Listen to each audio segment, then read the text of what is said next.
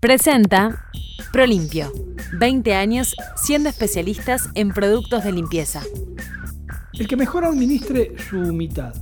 El que logre evitar el cruce de votantes al otro lado de la grieta. Ese será el que salga triunfante en esta instancia. Esa ha sido nuestra visión en esta serie de podcasts en los que hemos ido analizando lo que será el referéndum del próximo domingo 27 de marzo.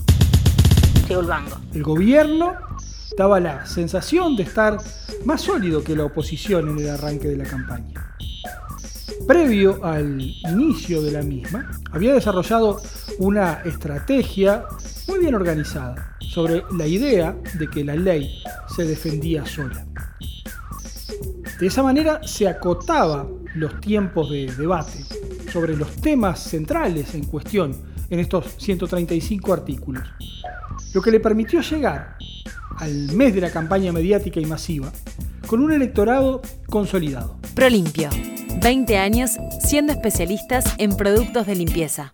Para la etapa de campaña, la receta de la coalición fue muy similar a la aplicada en las elecciones nacionales. Una imagen limpia, un ideal de forma de vida, presentado en un envase atractivo que no hace necesario que nos preocupemos por el contenido del producto, sino por el efecto que causa. Y ese efecto es en primer lugar una barrera protectora, una especie de garante de que no vas a volver a vivir aquello que tanto rechazaste y que se asocia directamente a los gobiernos del Frente Amplio. Baitam, bienestar natural.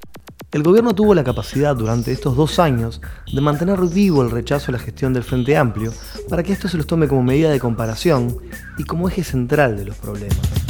Alejandro Cano. Y del otro lado, el Frente Amplio pareció facilitar esa estrategia bailando al ritmo de la agenda del gobierno y generando con sus actos reacciones de rechazo en los votantes de la coalición que servían de anticuerpo a las dificultades propias que tiene cualquier administración y al desgaste natural de la gestión que por lo general empieza a notarse en el segundo año de gobierno. Cafetín, un producto Tinkers. En una administración de cinco años, el primero de esos cinco años suele ser muy buena la relación entre el gobierno y la comunidad. Tan es así que se lo suele denominar como la luna de miel del gobierno.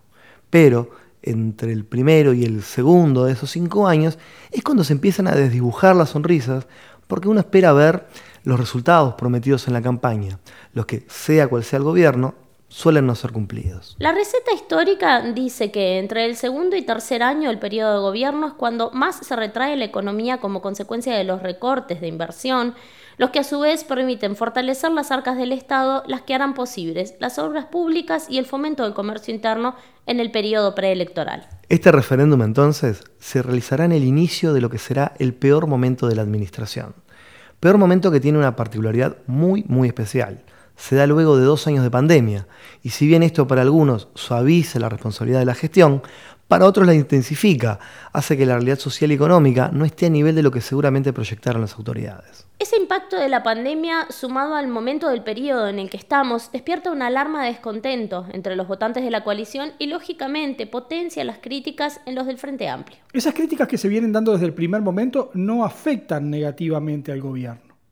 Por el contrario, han ayudado a mantener al Frente Amplio en el rol del referente negativo, el que ante todo pondrá un palo en la rueda. Pero además de eso, los que serían asignados como responsables de esas críticas son dirigentes nacionalistas, que representan a un electorado que difícilmente se ve afectado por los cuestionamientos de militantes frente amplistas.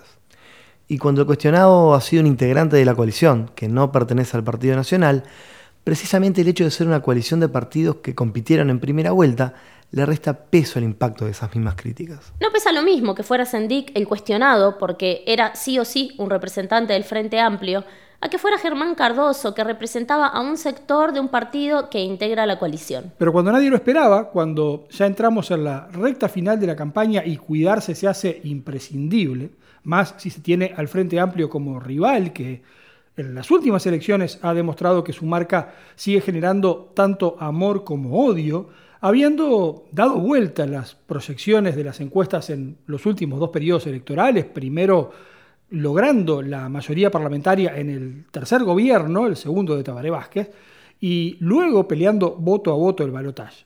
Los problemas para el gobierno aparecen por el lugar menos esperado, por un golpe fuerte al senador Guido Manini Ríos, que veremos qué tan duro puede ser. Cabildo Abierto parece haber sido la mayor puerta de entrada de votantes frente a amplistas a la coalición de gobierno, y si esto fue así, como todo lo indica, está claro que ese electorado, que no es para nada menor, es mucho más volátil e impulsivo que tradicionalista y arraigado, por lo que no sería extraño vuelva a cruzar la frontera. Manini aparece cuestionado por verse aparentemente beneficiado por dos artículos de lo que se pretenden anular que están en la sexta sección de la LUC, la que refiere al sector agropecuario.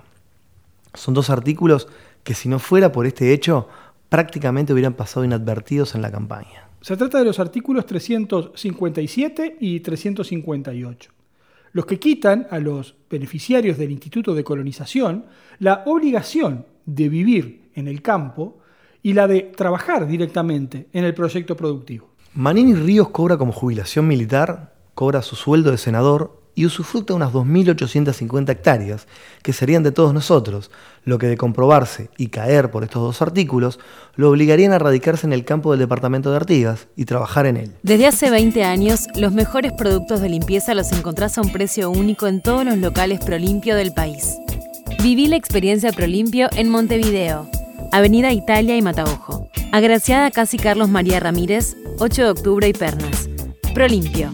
20 años siendo especialistas en productos de limpieza. De la séptima sección, la que corresponde a relaciones laborales y seguridad social, se pretende anular dos artículos. El 392, que dice que el Estado garantizará el ejercicio pacífico del derecho de huelga, el derecho de los no huelguistas a acceder y trabajar en los respectivos establecimientos, y el derecho de la dirección de las empresas a ingresar a las instalaciones libremente. Lo que para la oposición es que esta norma constituye una evidente reglamentación del derecho de huelga. Y el otro artículo, el artículo 393, que realiza modificaciones en los requerimientos para la elección de los representantes del directorio del EPS, a los que ahora se incorpora la exigencia de tener personería jurídica para poder presentarse a las elecciones del mismo. Para que nuestros niños también disfruten la calidad Baitam, lanzamos la línea Tuta Kids de jabones artesanales con divertidas formas y la suavidad y sutileza que le dan los componentes naturales con los que están elaborados. Nueva línea Tuta Kids de jabones Baitam. Conocelos y pedilos en arroba Baitam Bienestar en Facebook e Instagram. De la octava sección, que refiere al desarrollo social y salud, se cuestionan dos artículos, el 403 y el 404, ambos del segundo capítulo, el cual plantea mejoras al régimen de adopción. En los dos casos se le quitan potestades al INAU que hasta entonces eran de su exclusividad. En el 403, en la selección de las familias adoptantes, ya que ahora se da la posibilidad de que el juez de familia resuelva la selección de una, y en el 404, en la integración familiar de niños, niñas y adolescentes en tenencia o guarda con fines de adopción, dejando aquí también la posibilidad de que el juez de familia resuelva la situación de un niño o niña sin la intervención de los equipos técnicos del INAU. Si un café nos une, un cafetín nos abraza. Cafetín. Granos de especialidad tostados en el centro Tinkers, donde potenciamos la empleabilidad de personas con discapacidades. Cafetín. Inclusivo, orgánico, social. Conocelo, abrazalo y pedilo en cafetín.org. Cafetín, un producto Tinkers. La sección decimoprimera de la ley de urgente consideración está dedicada a otras consideraciones y acá hay nueve artículos cuestionados de dos capítulos, el que corresponde a la protección de la libre circulación y el que lo hace con la portabilidad numérica. En el primero de estos capítulos son tres los artículos objetados el 468, que declara ilegítimo los piquetes que impidan la libre circulación, ya sea de personas, bienes o servicios, en espacios públicos o privados de uso público. El 469 establece que será el Ministerio del Interior quien dispondrá las medidas pertinentes a los efectos de preservar la circulación, pudiendo requerir de forma directa el auxilio de otros organismos públicos. Y el 470 que expresa que en caso de hechos de apariencia delictiva, las autoridades actuantes detendrán a los presuntos infractores e informarán de inmediato al Ministerio Público. La defensa de estos tres artículos está implícita en su enunciado. Asegurar la libre circulación y evitar que cualquier tipo de manifestación pueda perjudicar a terceros. La crítica, por su parte, es la de que los tres no solo vulneran el derecho de los ciudadanos a manifestarse libremente, sino que también el derecho a hacerlo en su calidad de trabajadores. Para la oposición se vuelve a utilizar conceptos imprecisos para limitar derechos de carácter fundamental. Este capítulo queda reducido a tres artículos, siendo la disposición más cuestionada la que habla de hechos de apariencia delictiva. ¿Qué son los hechos de apariencia delictiva y cómo se evalúan. ¿Quién lo hace? ¿La policía? El capítulo sobre portabilidad numérica tiene seis artículos cuestionados. El primero es el 471, el que declara que la portabilidad numérica es un derecho de los usuarios de telefonía móvil. El 472 obliga a los operadores de telefonía móvil a prestar este servicio de portabilidad numérica. El 473 extiende esa obligatoriedad aun cuando se modifique la modalidad tecnológica, creándose un comité de portabilidad numérica que tendrá establecido en el artículo 474 su cronograma de actividades. El 475 obliga a los prestadores a hacerse cargo de los costos de la adecuación de las redes y sistemas que puedan requerirse para los cambios los que no podrán ser trasladados a los clientes. Y el 476 pone en manos del Poder Ejecutivo la implementación del sistema de portabilidad numérica. Nuevamente, la defensa de estos artículos está implícita en su literatura y es la de dar mayor libertad a los usuarios, en tanto que las críticas apuntan a que esta es una forma de perjudicar a Antel con la intención de debilitar a la empresa estatal en favor de las privadas, argumentándose para ello dos aspectos. Primero, es que la empresa estatal no cuenta con la infraestructura para generar estas transformaciones y adaptarse así al nuevo sistema, infraestructura que sí poseen las multinacionales, diciéndose que Antel debería invertir mucho dinero en un contexto desfavorable.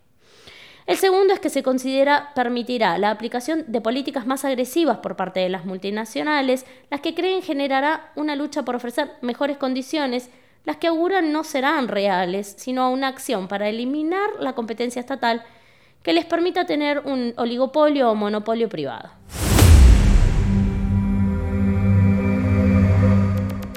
En estos primeros tres meses del año hemos visto uno a uno los 135 artículos cuestionados.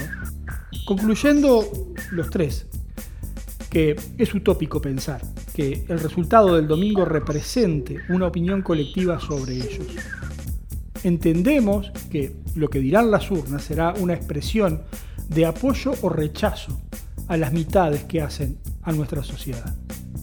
Y decimos apoyo o rechazo porque no sería correcto atribuir el triunfo de una opción ni al apoyo a quien la promueve, ni al rechazo a quien está en contra.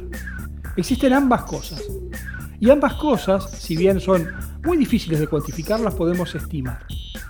Nosotros consideramos que hay un 30% de la población que va a votar en apoyo a cada una de las partes. 30% en apoyo al gobierno y 30% en apoyo al Frente Amplio. Que hay algo más de un 40% que vota contra la otra parte. O sea que Casi la totalidad de los que votan a favor de también lo hacen en contra de. Pero hay al menos un 20% de la población que vota primero en contra de, sin importar a favor de quién lo haga. Luego de conocidos los datos, concluiremos este ciclo con un análisis de la votación y de los efectos políticos, sociales y legales para iniciar el año, como la tradición lo manda después de Semana de Turismo, con una nueva propuesta aquí en 1011 Podcast, la que daremos en llamar Historias Invisibles de Gente Común. Presentó Prolimpio, 20 años siendo especialistas en productos de limpieza.